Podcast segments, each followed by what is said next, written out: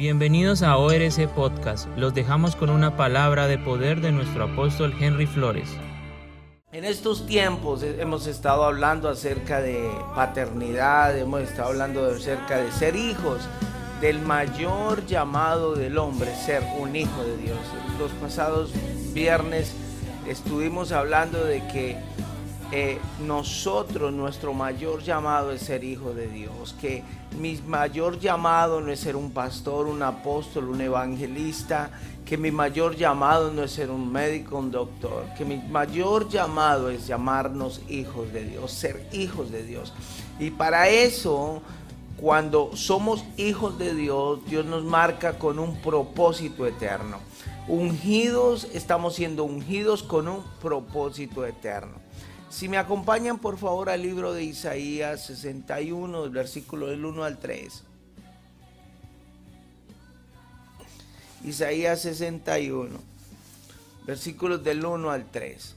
Entonces, en estos próximos viernes, dos viernes, vamos a hablar acerca de qué es ser ungidos con un propósito, por qué somos ungidos. Entonces, la, primer, la primera cuando nosotros hallamos nuestra paternidad, sabemos que somos hijos de Dios, eh, mucha gente no tiene destino ni futuro ni propósito porque simplemente no saben o no son hijos de Dios.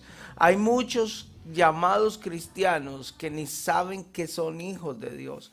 Entonces, miren lo que dice el libro de Isaías 61.1.3 y Lucas 4, 16 al 19. Isaías 61. El Espíritu de Jehová, el Señor, está sobre mí, porque me ungió Jehová.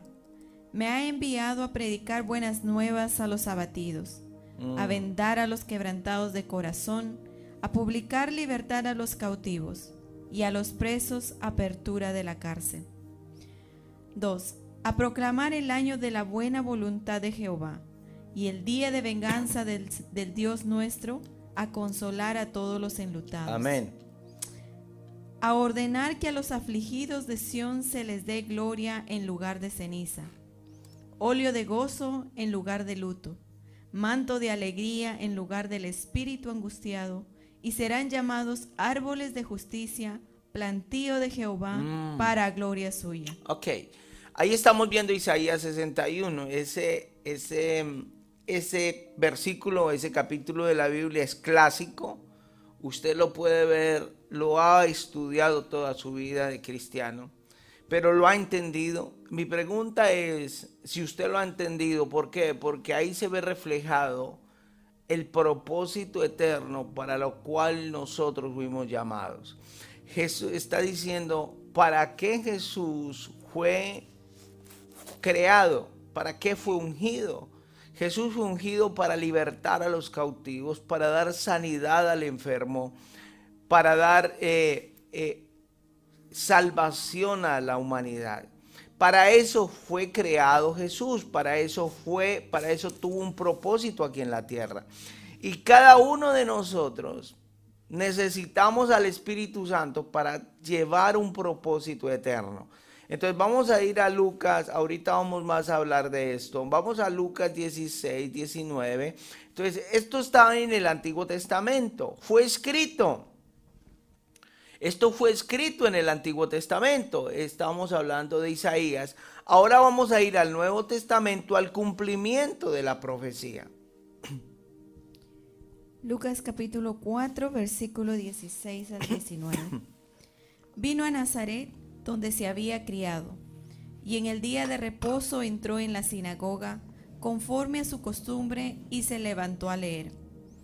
Y se le dio el libro del profeta Isaías, y habiendo abierto el libro, halló el lugar donde estaba escrito. El Espíritu del Señor está sobre mí, por cuanto me ha ungido para dar buenas nuevas a los pobres. Me ha enviado a sanar a los quebrantados de corazón a pregonar libertad a los cautivos y vista a los ciegos, a poner en libertad a los oprimidos, a predicar el año agradable del Señor. Mm. Cuando, ¿qué estamos leyendo? Estamos leyendo exactamente lo mismo que estábamos viendo en la profecía de Isaías. ¿Qué quiere decir esto? Que se está cumpliendo una profecía. Ok, cada propósito eterno en nosotros. Primero, eh, Isaías 61 muestra el propósito por lo cual Jesús ungido, ¿cierto? Y vemos el cumplimiento de ese propósito. Jesús lo que dice, hoy se da inicio a este propósito. ¿Ok? Entonces, ¿qué es lo que, qué es lo que yo veo? Todo lo que Dios creó tiene una finalidad. Sí. Un ejemplo, una cuchara tiene una finalidad. Eh, el, que, el, que, el que creó una cuchara, el que inventó una cuchara, ¿para qué la usamos hoy? El que inventó la electricidad, inventó, sí, la inventó, no la creó, porque el único creador es Dios. ¿Sí? Entonces, todo lo que Dios creó tiene una finalidad, tiene un porqué. Por eso el ser humano siempre se pregunta, ¿quién soy yo? ¿De dónde vengo yo? ¿Por qué estoy en la tierra y para qué estoy en la tierra? Todo ser humano nos hacemos esas preguntas. Entonces, todo lo que Dios creó tiene una finalidad. Por eso esas preguntas vienen adherentes a nuestra personalidad, a nuestra vida. Hay un porqué. Fuimos creados. ¿Y cómo fuimos creados? Sobrenaturalmente, con una finalidad. Y un para y un porqué. Entonces, nuestra creación, cuando Dios nos creó, el solamente meternos en el estómago de nuestra madre, en el vientre de nuestra madre, nuestro nuestro nacimiento fue sobrenatural. Nosotros pudimos subsistir en una bolsa de agua. El ser humano no puede resistir 30 segundos debajo del agua. Entonces, Mateo 10, 30, 32, mire lo que nos dice, mire lo que nos dice la palabra de Dios.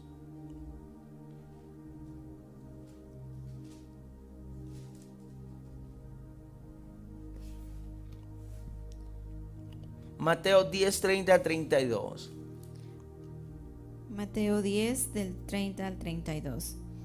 Pues aún vuestros cabellos están todos contados. Así que no temáis, más valéis vosotros que muchos pajarillos. A cualquiera pues que me confiese delante de los hombres, yo también le confesaré delante de mi Padre que está en los cielos. Ok, entonces comenzamos con ese principio, ¿no? El principio de que todo tiene su finalidad. Todo tiene un porqué y un para qué fuimos creados. ¿Sí? Entonces, mire lo que nos está diciendo la palabra de Dios. Que nosotros valemos más que un pájaro.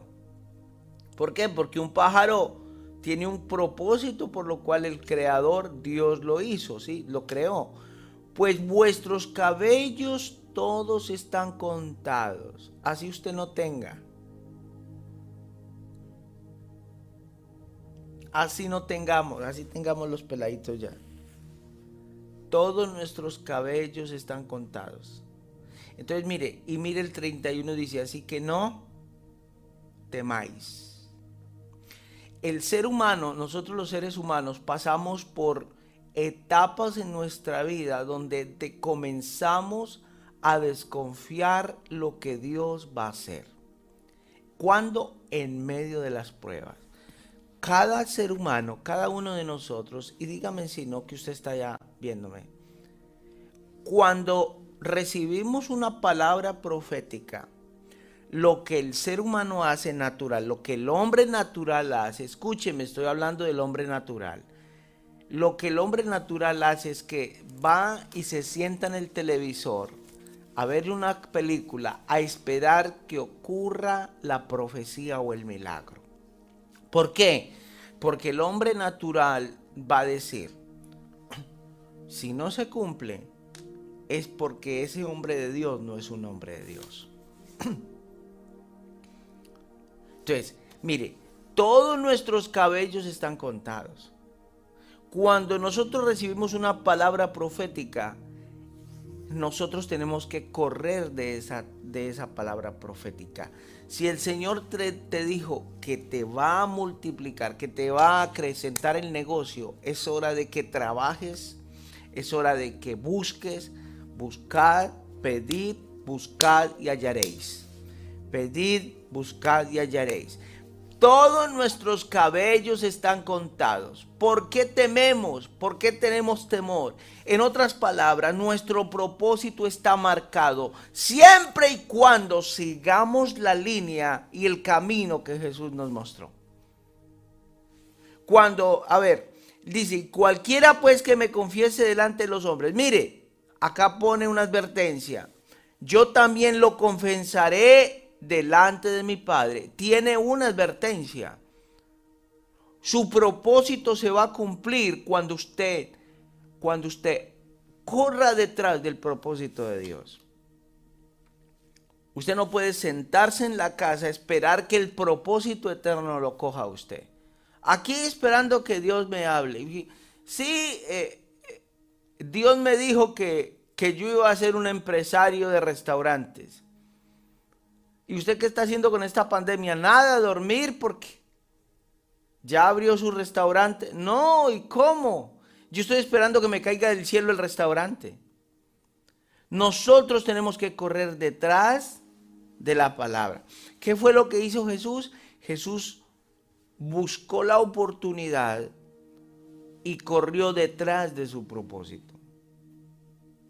Jesús su vida y su ministerio, cuando vemos la vida de Jesús, su vida y su ministerio fue correr detrás del propósito que Dios le había dado. Jesús no se movía, Jesús no hablaba, Jesús no se comportaba, si no era bajo el propósito por lo cual el Padre lo había mandado. ¿Alguien me sigue ahí? ¿Cuántos dicen amén? Entonces, en, nosotros nacimos todo lo que Dios creó tiene un propósito y su final. Usted y yo tenemos un final. Usted y yo no sabemos cuándo nos vamos a morir. ¿Sabe qué pasa? Porque Dios de pronto nos ocultó el día que nos vayamos a morir. Porque nos encerraríamos en la casa. Pero nadie sabe cuándo se va a morir. Yo me puedo coger mi auto y morirme ahora. Porque todo tiene su final. ¿Y para qué fue creado? Ese por qué y, y, para, y para qué dar a conocer nuestro verdadero final. En otras palabras, nacimos para algo, no para nada. Hay gente que me está viendo que es cristiana, que conoce las escrituras y la palabra de Dios. Y piensa que usted ya perdió su propósito. Usted y yo tenemos un llamado sobrenatural. El pecado no es obstáculo para que cumplamos un propósito sobrenatural. Ok, con nuestros dones naturales, nosotros cumplimos asignaciones naturales. Entonces, ¿por qué ungidos con un propósito? Porque usted, si usted le dicen, bueno, su propósito aquí en la iglesia es tocar la batería, eso es algo natural. Eso sigue siendo algo natural. Pero eso algo natural lo va a llevar a cumplir un propósito sobrenatural. Y como es sobrenatural, en el momento de seguir adelante en el propósito necesitamos el poder de Dios. Entonces Jesús eh, eh, el momento que fue ungido fue cuando se paró y reconoció su propósito y lo echó a andar por obra, no antes. Eh, si usted mira Lucas de para atrás, Lucas para atrás, usted va a notar que Jesús no fue ungido sino hasta que fue al desierto, hasta que fue tentado por el diablo, hasta que enfrentó el diablo. Y después de ahí Dios comienza a usarlo. Entonces, Dios lo había dotado naturalmente. Él naturalmente trabajaba la madera, era carpintero. Sí, pero necesitaba ser ungido sobrenaturalmente para llevar a cabo necesitaban la unción del Espíritu Santo para llevar a cabo su propósito. Usted y yo necesitamos al Espíritu Santo, necesitamos ser ungidos por el Espíritu Santo para cumplir el propósito por lo cual Dios nos llamó. Hay muchos cristianos que están sirviendo a Dios sin el Espíritu Santo, están tratando de sanar enfermos sin el Espíritu Santo, están tratando de hacer su vida en el eh, espiritual sin el Espíritu Santo. Y es imposible. Lucas 4:19. Mire lo que dice Lucas 4:19. A predicar el año agradable del Señor. No podemos predicar ni cumplir nuestra asignación divina para lo cual fuimos llamados y creados yo quiero que usted entienda algo. Usted que me está viendo, Oceanía Revival Church, nosotros no nacimos por nada. Nosotros fuimos creados para predicar la palabra de Dios en esta nación y en esta ciudad. No perdamos ese propósito. Está bien, el dinero está bien. Que estoy en un buen trabajo, está bien. Que te quiero un buen carro, está bien pero nunca se nos olvide para qué Dios nos llamó. La asignación divina que nosotros tenemos es predicar la palabra de Dios. No solo promulgar palabras, es sanar al enfermo, levantar al caído, al paralítico darle, darle, darle que camine, al muerto resucitar. La unción es el arma secreta de Dios para llevar a cabo esa misión, llamado y destinos eternos. Se nos olvida muchas veces. En medio de la abundancia, en medio de la bendición financiera, en medio de la, de la bendición de la felicidad, de, de muchas cosas que pasamos porque en medio de esta pandemia, en medio de la necesidad del mundo, muchos dejaron sus trabajos. Nosotros hemos sido más bendecidos. Nuestros negocios comenzaron a crecer. Si a usted no le creció el negocio en pandemia es porque usted no creyó la palabra. Perdóneme. La unción es el arma secreta para llevar a cabo el destino y el propósito eterno. Jesús el Hijo de Dios dijo, para yo cumplir mi plan sobrenatural de Dios, necesito la unción del Espíritu Santo. Necesito al Espíritu Santo. Eso lo dijo ahí, ¿cierto? Yo necesito al Espíritu Santo niega, la gente niega el poder del Espíritu Santo hoy. El cristiano rechaza al Espíritu Santo hoy. El cristiano. Usted que me está viendo y rechazas al Espíritu Santo, es imposible que cumplas tu propósito eterno, eterno en Dios, sin la presencia del Espíritu Santo lo que vamos a hacer es vamos a dar a luz propósitos muertos. Porque el Espíritu Santo lo que hace con el propósito en nuestras vidas es darnos vida. Nuestros sentidos y habilidades humanas tendrán un límite. ¿Sí? Yo quiero que usted entienda que Dios quiere usar nuestra humanidad. Eso es ser ungidos. La unción del Espíritu Santo viene sobre el ser humano para usar la humanidad de un hombre o una mujer. ¿Cómo así que humanidad? Sí, con limitaciones. Cada uno de nosotros tiene limitaciones. Dios es omnipresente, nosotros no somos omnipresentes. Nosotros nos limitamos a un espacio y a, a estar en un espacio y un lugar al mismo tiempo. Nosotros no podemos estar en muchos lugares al mismo tiempo, son un solo lugar, un espacio al mismo tiempo. Dios no. Dios se mueve en, una, en un área mm, sobrenatural. Él es omnipresente. Él puede estar en un solo, eh, en muchos lugares, nosotros en un solo lugar. Entonces, para cumplir el propósito eterno, sobrenatural, necesitamos que Dios use nuestra humanidad por medio de la unción del Espíritu Santo.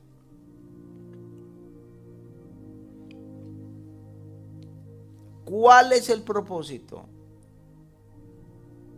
¿Qué es ungimiento? ¿Para qué fuimos ungidos? ¿Para qué fuimos llamados? La unción es dada al creyente, a usted y a mí, para que cumplamos un llamado y un propósito aquí en la tierra. Su llamado no es solamente madrugar hoy a escuchar un devocional. Su, su, llamado no es, no, es que Dios me llamó para servir a las mesas. No, no es solo eso. Es el entrenamiento. Dios lo llamó a usted y a mí para algo grande. Mire, primera de Samuel 2.10, esto se va colocando bueno, yo ya voy a terminar. Que vamos a orar y seguimos la próximo viernes. Mire, delante de Jehová serán quebrantados sus adversarios. Y sobre ellos tronará desde los cielos. Jehová juzgará los confines de la tierra, dará poder a su rey y exaltará el poderío de su ungido. ¿Para qué fue ungido Jesús? Para quebrantar, para destruir fortalezas espirituales de maldad. El enemigo tenía cautiva la tierra. Cuando Jesús vino a la tierra estaba plagado de demonios. Imagínense que cuando usted lee la palabra de Dios, dice que Jesús entraba al templo y se manifestaban los demonios. Es algo impresionante. La tierra estaba plagada de demonios, estaba plagada de enfermedad. La maldad sobreabundaba. Pero Jesús vino a deshacer las obras del diablo. ¿Para qué usted fue ungido? Para parar las obras del diablo. Usted fue ungido. ¿Qué es la palabra ungir? Ungir significa capacitar sobrenaturalmente a alguien con una habilidad divina capaz de cumplir un propósito eterno sobrenatural. Para, para confrontar el mundo invisible ¿Cuándo la unción viene sobre nosotros? Hay una palabra que está en Joel, capítulo 2, 28, y dice que Dios va a venir sobre toda carne.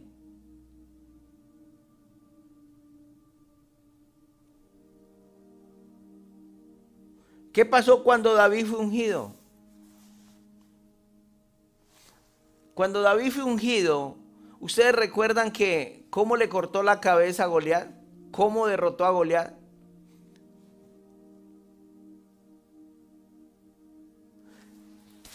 A ver, yo no puedo quedarme con esto, se lo voy a compartir antes de terminar. David ungido, cuando le cortó la cabeza a Goliat, naturalmente era un niño que estaba, eh, cuando lo vio Goliat lo despreció. ¿Sí? Cuando lo vio Goliat lo despreció, porque veía naturalmente a un niño, un tipo de tres metros y medio, viendo a un niño de un metro veinte. Y, que David no era alto, David era, era, enano, los enanos también son bonitos, hermanas solteras que están viendo. ¿Qué vio? Lo natural. Pero hay unas palabras que me llaman mucho la atención que dijo David, dijo, Tú vienes a mí con espada y jabalina, pero yo vengo en el nombre de Jehová de los ejércitos, el Dios de los escuadrones del Dios viviente. Entonces, en ese momento vino la unción, la capacidad sobrenatural, y por eso vemos y todavía escuchamos la historia de David y Goliat. Cuando la unción viene sobre nosotros? cuando nosotros cumplimos un propósito, el propósito de Dios, no antes. La unción no se nos es dada para cambiar los semáforos a verde.